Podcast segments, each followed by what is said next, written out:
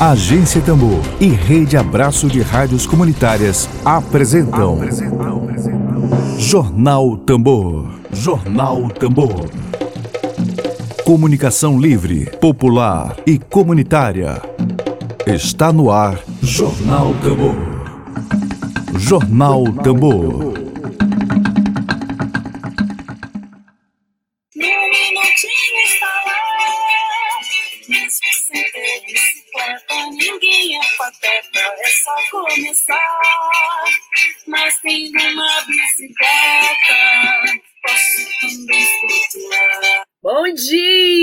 Bom dia, bom dia, bom dia para você. A gente começou aí com uma musiquinha sobre bicicleta. Vamos debater ciclismo, vamos debater São Luís. Bora conversar, bora se amostrar.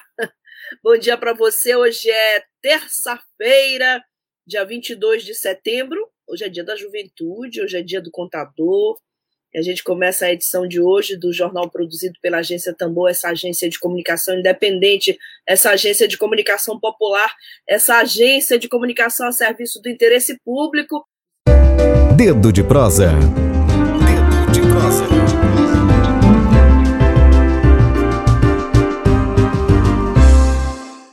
E a gente vai agora para o nosso quadro de entrevistas, de debates. Vamos lá, vamos oxigenar essa programação com as meninas que já estão aqui. É, eu vou receber, estou recebendo já aqui a Brenda e a Elai ou Lai? Lai. Lai.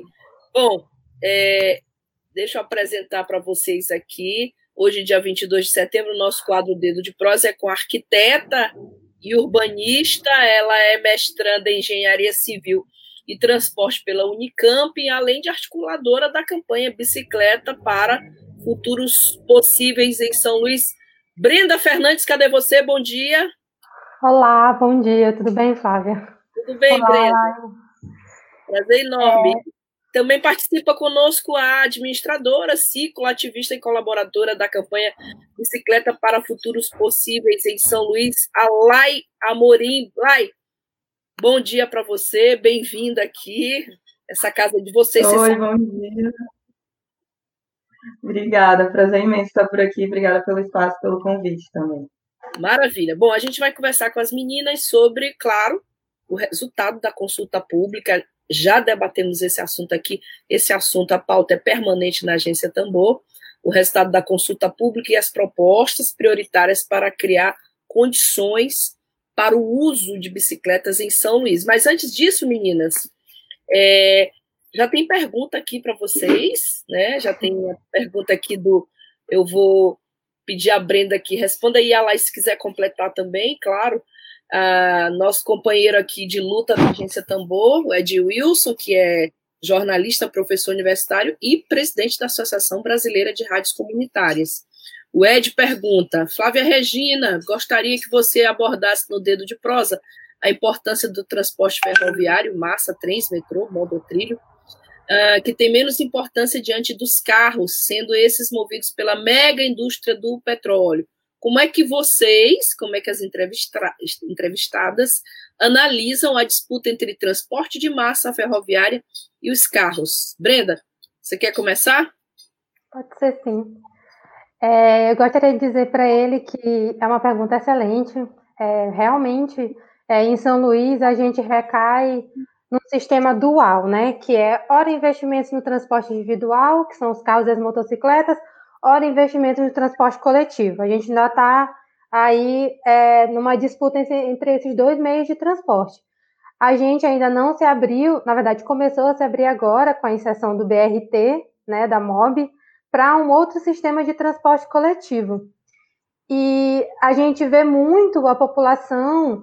É, eu, eu, já fiz pesquisa é, só sobre transporte coletivo, né, sobre transporte automotor, é, e eu faço pesquisa agora com mobilidade sustentável e eu vejo muito da população falando: ah, por que aqui não tem um metrô? Por que aqui não tem um VLT? É, antes perguntavam muito: ah, não dá para colocar pelo menos um BRT? E eu quero dizer para ele e para todos que estão escutando a gente que a gente precisa, sim, de um sistema de transporte coletivo em massa que vá além do sistema por ônibus. É, eu não digo inicialmente um metrô, porque o sistema de metrô ele precisa de uma demanda maior do que a cidade de São Luís tem, mas nós temos sim, sim, é um investimento muito alto, é, estrutural, né? Então precisa de um estudo bem profundo. Mas como o próprio plano de mobilidade urbana da cidade, que está aprovado desde 2017, aponta, a gente já pode receber um sistema estruturador de transporte coletivo que pode ser um BRT, que pode se conectar com esse BRT da MOB, ou um VLT. Mas é importante destacar que uma cidade sustentável, uma cidade com qualidade, ela tem um sistema multimodal, ou seja, nós temos vários meios de transporte operando, transporte por ônibus, BRT ou VLT, é, nós temos transporte individual, bicicletas, os pedestres, e também nós temos que ter um sistema intermodal. Esse sistema ele tem que estar tá conversando. Então a gente pode ter um BRT que tenha bicicletários para a população deixar a bicicleta lá e pegar o BRT, ou que tenha os estacionamentos que a gente chama de dissuasórios, que são estacionamentos para a pessoa deixar o carro e entrar no sistema de transporte coletivo, perto de um terminal de BRT, por exemplo. Então a gente tem que fazer com que esse sistema ele converse, porque a necessidade em São Luís realmente é grande e é urgente. Urgente. Bom, a Brenda, né, que está fazendo mestrado em Engenharia Civil e Transporte pelo Unicamp. Agora a gente vai ouvir a Laia Morim também sobre a, é, essa pergunta, lá do Ed, sobre a importância do transporte ferroviário de massa, trens, monotrilhos, transporte e é, que tem menos importância, segundo o companheiro Ed, aqui, diante de carros, sendo esses movidos pela mega indústria do petróleo. E aí a tua análise sobre isso, tua contribuição. Eu achei ótima a fala de Brenda, assim, já me contemplou bastante. A única coisa que eu queria acrescentar é que acho que faz sentido a gente pensar nesse tipo de, de transporte em massa, em especial para as zonas mais periféricas, né? Porque São Luís é uma ilha, e aí quando a gente pensa o centro da cidade, é, existe a, a, ilha também, ela tem muitos abismos, né? A gente tem áreas de muita ocupação urbana e áreas de reserva, enfim. Então, eu, eu também vejo muito, é uma coisa que a gente fala muito, né, que esses meios de transporte em massa e que utilizam de algum tipo de motor, eles são muito importantes para exatamente para ligar essas zonas periféricas, né? Periféricas entre aspas, né? Porque periférica depende do ponto de vista também, né? Mas quando eu digo isso é no sentido de interligar de fato toda São Luís, né? Então, pensar São José de Bamar, Quebra-Coste, enfim, essas áreas que elas estão que a gente sabe que existe um problema de mobilidade ali ainda mais latente, né?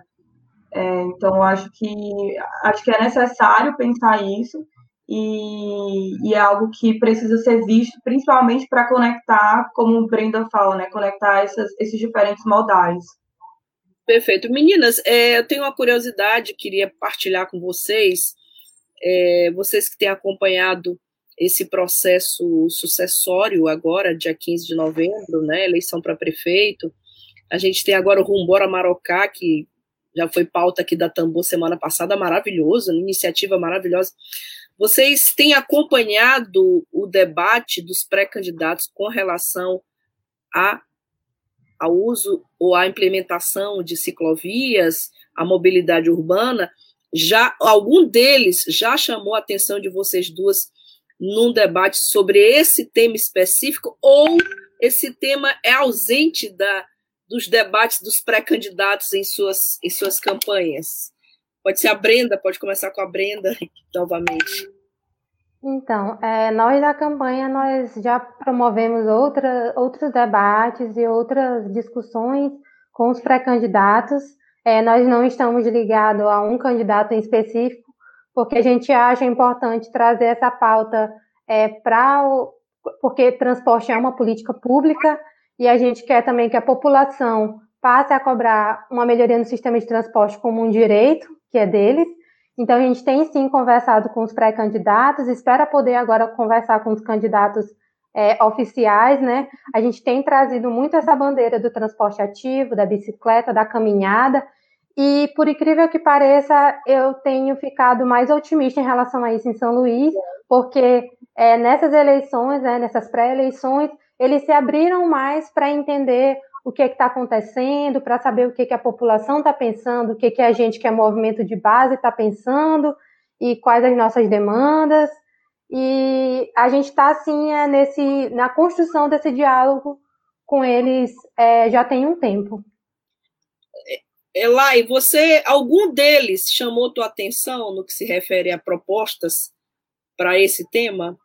Algum dos pré-candidatos? É, é, eu acho que a, a, primeira coisa que a gente precisa, que eu queria falar, assim, é da importância da gente como coletivo e de como uma espécie de grupo, né, que representa, que tem direitos. Então, eu acho que quando o Brenda traz isso deles, pelo menos é, entrarem em contato com a gente para falar sobre isso, eu acho que é, é, é, fruto de um trabalho que já está sendo construído por várias pessoas, por vários cicloativistas aqui em São Luís. Então, eu acho que primeiro é legal fazer esse reconhecimento de que existem candidatos que estão nesse processo de pré-candidatura, que estão entrando em contato com alguns cicloativistas é, para conversar e para tentar dialogar sobre isso, né, sobre como que faz e como criar pauta dentro desses dessas propostas de campanha, né? É, e a gente está aberto como coletivo para todo mundo. É, e aí eu acho que aqui fica mais uma vez o chamado, né, de, de mais pessoas, mais candidatos é, se preocuparem com isso de fato, porque é um direito que não está sendo visto, né? E é um direito à cidade, à mobilidade, os direitos de ir. Então, alguns já estão entrando em contato com a gente, a gente continua super aberto como, como movimento apartidário e muito mais ativista, né? Perfeito. Essa é uma boa notícia, né? A gente tem mais, mais uma pergunta aqui do jornalista Benedito Lemos Júnior, que pergunta: o trânsito parece um campo de batalha, sem dúvida nenhuma. Ônibus competem com carros, brigam com moto. É, eu fico em pânico. Eu, particularmente, quando eu estou dirigindo, eu fico em pânico. Assim, moto sai costurando o trânsito, todos os carros trancam, enfim. É possível, a pergunta do Benedito, Brenda, é possível mudar esse cenário desolador com respeito mútuo, inclusive com os ciclistas? É, é possível e é necessário, né? Ninguém aguenta mais dessa luz, dessa loucura. E a gente ainda não tem o poste do São Paulo, gente. É a faixa de Gaza, né? Que loucura, é. né? Então, é, é muito interessante ele falar nessa questão do respeito mútuo. É, quando a gente fez a consulta virtual e a gente é, elaborou essas 12 propostas, né, para São Luís enfrentar a pandemia após pandemia de bicicleta, é, a proposta mais votada de maneira unânime foi criar campanha de conscientização, campanha de comunicação. Para quê? Para ensinar, conscientizar motoristas, ciclistas e pedestres sobre respeito mútuo, as medidas de trânsito, a necessidade da gente é, proteger primeiro os pedestres e ciclistas, porque eles estão mais vulneráveis, Sim. depois priorizar o transporte coletivo e depois o individual motorizado, dos direitos e deveres dos ciclistas, mas também de todos, porque é, eu brinco muito que parece que a gente só lembra dos nossos deveres quando a gente sai da autoescola, né? É. Todo mundo sabe a legislação, mas é, criar uma cultura é, de ciclomobilidade, de respeito, é uma política pública que tem que ser constante. Eu gosto muito de dizer que vocês lembram que teve aquela campanha contra o assédio durante os carnavais? Sim, sim, sim. A gente teve uma resposta muito. Encampou, né? Os poderes sim. públicos todos. Então, o que a gente precisa? É, é, a gente precisa fazer isso, criar campanha para as pessoas se ligarem porque às vezes você vive numa bolha, vive ali naquele dia a dia, já está acostumado com aquela situação, que você não enxerga o outro, né? Então a gente precisa, em primeiro lugar, é educar as pessoas para respeitar é, os outros modais, a começar pelos mais vulneráveis, porque isso está na Política Nacional de Mobilidade Urbana e está na Política de é, Mobilidade Urbana de São Luís, entendeu? E aí a gente construiu uma cultura para a gente conseguir promover um sistema de transporte que seja menos estressante, que foi que é uma coisa que as pessoas apontam muito é, através das pesquisas que a gente faz. É, dirigir, andar, pedalar em São Luís é estressante. É, inclusive, eu estou vendo que o Detran está com uma campanha essa semana, a semana até o dia 25, Semana Nacional de Trânsito, Detran Maranhão, e se fala muito em respeitar limite de velocidade, fique atento à sinalização, mas assim, pouco se aborda a questão, por exemplo, do ciclista. A gente está com uma Sim. cidade. A nossa cidade é o verdadeiro Big Brother, né? Eu paguei, desculpem o desabafo aqui, paguei mais de mil reais em multas, porque Big Brother tudo quanto é canto, e sinalização. Assim, agora, assim, é um órgão repressivo, mas não é, é pouco educativo. Você pode ver a campanha, estou com ela aberta aqui, olha. É, respeite os limites de velocidade, fique atento à sinalização da vida, como se trânsito fosse só sinalização. Você, você concorda? É, lá, lá, com isso? A gente estava conversando, né, que a gente também viu essa campanha, e uma das coisas que a gente percebeu é como que essas campanhas elas ainda são vistas pelo, pelo único aspecto de vista do motorista que está no automóvel, ou no máximo numa moto, é, né? Então, a gente, a, a, a, maioria das pessoas, né, ainda visualiza o trânsito nessa perspectiva, né, essa perspectiva individual de uma pessoa que está ocupando um carro ou uma moto. E a gente sabe que, que não é só isso, né? O trânsito ele é composto por, por diversas formas de você transitar por aquele ambiente, né? É, sobre essa, essa questão de estar em um lugar que não seja uma guerra, né?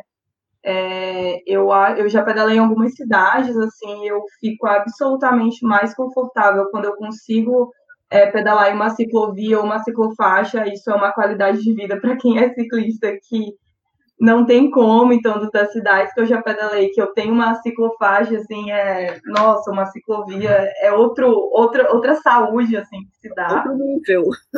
Outro, outro, parece que você está em realmente outro universo, assim. É.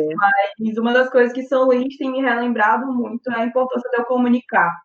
Então, eu passei um tempo é, sem andar de bike, estou voltando agora, tem um mês, mais ou menos, eu fui a pessoa que vendi meu carro para andar de bicicleta porque eu vi que meu carro não estava sendo mais útil e que do meu estilo de vida não fazia sentido nenhum. Então, em 2018, eu entendi que não fazia sentido eu ter carro, então eu vendi meu carro. E eu acho que foi uma, uma decisão que não me afetou em quase nada, porque meu estilo de vida não comporta é, quase o carro. Mas eu vejo essa diferença, né, de quando você está dirigindo e quando você está sendo ciclista. É, e aí uma das coisas que eu penso muito é como que é importante nós, ciclistas, nos comunicarmos, sabe? Então, existe uma comunicação não verbal que ela precisa ser feita, que ela necessita ser feita. Então, eu tenho criado e tenho seguido mais essas comunicações para falar das minhas necessidades como ciclista quando estou no trânsito. E a necessidade de me manter viva, não é necessidade de, de nada, assim, é de não ser atropelada. Eu também já fui atropelada duas vezes, então eu tenho aprendido a pedir licença, né, para e, e, olhar esses, carros, enfim, essas coisas que são maiores do que eu e comunicar minha necessidade de espaço, em especial. Assim. Meninas, agora assim a gente quer saber, claro, né, o resultado da consulta pública, qual foi o resultado, o que, que tem de interessante nessa aferição, Brenda. O que, que vocês detectaram, o que, que mais chamou a atenção, claro, além do resultado da consulta? É, eu vou pedir para a gente fazer uma troca, porque a Lai ela está mais afiada nisso aí e eu quero complementar o que ela disse. Pronto, a gente Lai. deu uma combinada aqui. Pronto, me fala um pouquinho dessa consulta pública, o resultado dela, o global, e um detalhe que tenha chamado a atenção. Aliás, tu já falaste um agora, né? Pouco. Qual foi? É, a gente fez a, essa campanha, né, só para deixar alinhado, assim, para quem não não está a par do que foi que rolou, mas é uma, foi uma consulta pública que foi realizada entre os dias 13 e 21 de agosto desse é. ano. É, o objetivo era entender esse perfil de deslocamento, o, é, o, é, o perfil socioeconômico, o nível de prioridade da implantação de algumas propostas para promover o transporte ativo em São Luís. Então, Sim. a partir disso, a gente, a gente definiu, né, começou a perceber a maior parte das pessoas que responderam para a gente são de 20 a 35 anos, mulheres, negras de nível superior completo. E aí, a partir disso, a gente foi entendendo um pouco mais é, sobre o que, que são as necessidades para essas mulheres elas pedalarem. Uma coisa particularmente interessante da nossa pesquisa é que existem outras pesquisas que já foram feitas aqui em São Luís por outros coletivos e por outros pesquisadores, e a gente sabe que quem pesquisa hoje em São Luís, em sua, maioria, em sua maioria, são homens negros e que geralmente trabalham em algum tipo de construção ou construção civil. É, a nossa pesquisa ela teve um recorte, um outro tipo de recorte de mulheres, de pessoas que, querem pedalar, mas não se sentem seguras para isso. Então, eu acho que essa é uma das informações assim, super importantes que a gente, que a pesquisa nos deu, né? É, então, de maneira geral, a gente criou 12 propostas para serem é, prioritárias, para serem feitas de forma é, como se fosse agora, para um, um futuro curto e para o futuro mais longo, né? E elas estão sempre relacionadas a.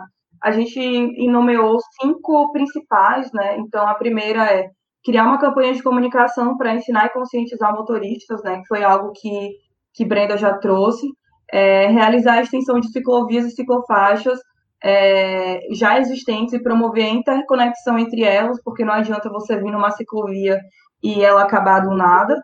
É, realizar patrulhamento em lugares inseguros para os ciclistas, isso está muito relacionado à segurança pública. Implantar bicicletárias e paraciclos em pontos de interesse, né, para que de fato seja possível também as pessoas é, conectarem né, esses modais. Então, eu vou até um terminal, deixo minha bike lá, pego o busão, vou para um lugar mais distante, na volta eu pego minha bike e vou para casa. Uhum. E essa recuperação de ciclofaixas já existentes. Então, é, todas as nossas propostas elas estão baseadas nesses três âmbitos. Cinco âmbitos, desculpa. Perfeitamente. Brenda, diante desses resultados, assim, qual é a tua avaliação é, de São Luís, é, da configuração da cidade atual e de qual seria uma configuração ideal para a cidade do ponto de vista da mobilidade urbana e do ponto de vista da inclusão das pessoas que usam bicicleta. Me parece, eu vi um dado, eu não sei se estou certo, eu vi um dado de manhã, me parece que chega a 1% da população que usa bicicletas, não é isso? Na região metropolitana de São Luís. Né? Então, qual seria a configuração ideal para essa inclusão? E, claro, para a melhoria da mobilidade urbana e para o meio ambiente. É, eu queria só primeiro com, é, completar uma coisa que a Lai falou, que a gente também tem, a gente decidiu, além das cinco, a, a sexta proposta que foi mais votada foi a de instalar ciclovias e ciclofaixas temporárias e emergenciais, né, seguindo as rotas previstas no plano de mobilidade né? urbana. Isso, porque Seria a campanha... Essas áreas é, emergenciais. O plano de mobilidade urbana, ele já traz umas rotas, então a gente tem, por exemplo é, as, os corredores primários, Avenida Gerônimo de Albuquerque, holandeses, é, africanos, ele já prevê umas rotas nesses corredores primários que já faz uma conexão é, bem bacana. E, assim, do, do que tu me perguntaste, é, do uhum. ponto de vista do que eu tenho visto como pesquisadora, porque eu fiz minha pesquisa de graduação e a de mestrado são sobre mobilidade urbana em São Luís. Sim. E dos resultados da campanha, a gente vê essas demandas que a Lai falou. Uma é das pessoas se conscientizarem e entenderem que, como o próprio nome já diz, a mobilidade na cidade é um sistema e ela é um organismo. Então, ela funciona é, com um completando o outro, um respeitando o outro e um complementando o outro. É, em segundo lugar, a gente não tem infraestrutura cicloviária em São Luís. A gente, é, quando a gente pega os dados do, é, do governo federal sobre investimento em infraestrutura nas cidades brasileiras, a gente tem que 30% das nossas vias, das nossas ruas, elas são usadas pelo transporte coletivo. Assim, se a gente fosse calcular o uso do transporte coletivo, é como, é como se eles usassem só 30% da infraestrutura. E 70% da infraestrutura, quem usa são carros e motocicletas. Mas quando a gente vai ver o investimento, a gente tem um investimento muito maior no transporte individual, que usa muito mais infraestrutura, e muito menor no transporte coletivo, que usa menos infraestrutura. E isso onera para quem? Onera para a gente, porque é a gente que paga a tarifa. Então a gente tem que eu não digo inverter, mas a gente tem que balancear isso aí. Porque a gente tem que investir no transporte coletivo e investir no transporte ativo, certo? Porque esses meios de transporte, eles são mais democráticos, eles atingem áreas centrais e áreas periféricas, eles atingem estudantes, eles atingem trabalhadores, né, que é o maior motivo de deslocamento na cidade de São Luís, é a trabalho, Sim. certo? E, e em São Luís a gente tem 80% da frota composta de veículo individual, carro e moto. É, 80%? 80% da nossa frota são carros e motocicletas. A gente tem um ponto, alguma coisa de ônibus, e o resto vai distribuído em outros meios de transporte. É bicicletas, seja, que também é 1%, aí caminhões. O total, né, da, da é, não, não, não, dá, entendeu? É, é, a gente tem que começar a começar a equilibrar é, esses investimentos, equilibrar essa balança. E quando a gente fala, por exemplo, ah, vamos instalar ciclovia e ciclofaixa temporária. Essas instalações, elas não são instalações é, tão caras como, por exemplo, você recapear uma rua, certo? Elas podem ser feitas de maneira emergencial, com cones, bastonete, gradil, é, que são elementos que geralmente a SMTT tem, certo? É, e isso serve para o poder público experimentar se, por exemplo, aquela rota que eles preveram no estudo, ela realmente funciona. Então, ela como um caráter temporário emergencial, ela tem um caráter também experimental, certo? E se eles acharem, olha, isso aqui está perigoso, então a gente tem que trabalhar aqui é, melhora da sinalização viária, fortalecer as campanhas, fazer mais patrulhamentos para os ciclistas se sentirem seguros. Então, é, a gente vê muito que é, a demanda primordial, além da campanha educativa, é a infraestrutura, porque não dá para fazer é, estimular se não tiver infraestrutura. Ninguém gosta de andar de carro na rua que não é asfaltada, que está esburacada. Todo mundo reclama. Claro. Mas por que, que o ciclista tem que se arriscar no meio dos carros? Pois a gente é. precisa. É, desculpa aqui o meu tom assim, é que eu sou que nem a Lai. Atualmente eu estou morando em Campinas por causa do mestrado e aqui eu tenho ciclofaixa em parte da cidade e eu me Sim. sinto mais segura. Mas em São Luís, é, a gente vai porque a gente é, acredita em algo, a gente sabe que é saudável, a gente sabe que é limpo, a gente se preocupa com o coletivo, mas é perigoso. Certo? Tu estás falando de Campinas agora, então. Sim, ah, sim. Tá, tá, claro. Tá. É, eu lembro que quando o Haddad foi prefeito de São Paulo, ele comprou uma briga imensa, né? Imensa para colocar ciclovia na cidade. Foi uma briga danada, imagina. Meninas, tem muita gente comentando aqui, a gente tem uns já está nos minutinhos finais, que pena, porque ainda tem tanta coisa boa para conversar. A, a Milene do Maranhão comenta que, Brenda, o sistema modal seria maravilhoso nos terminais. Obrigada, Milene, pela sua participação.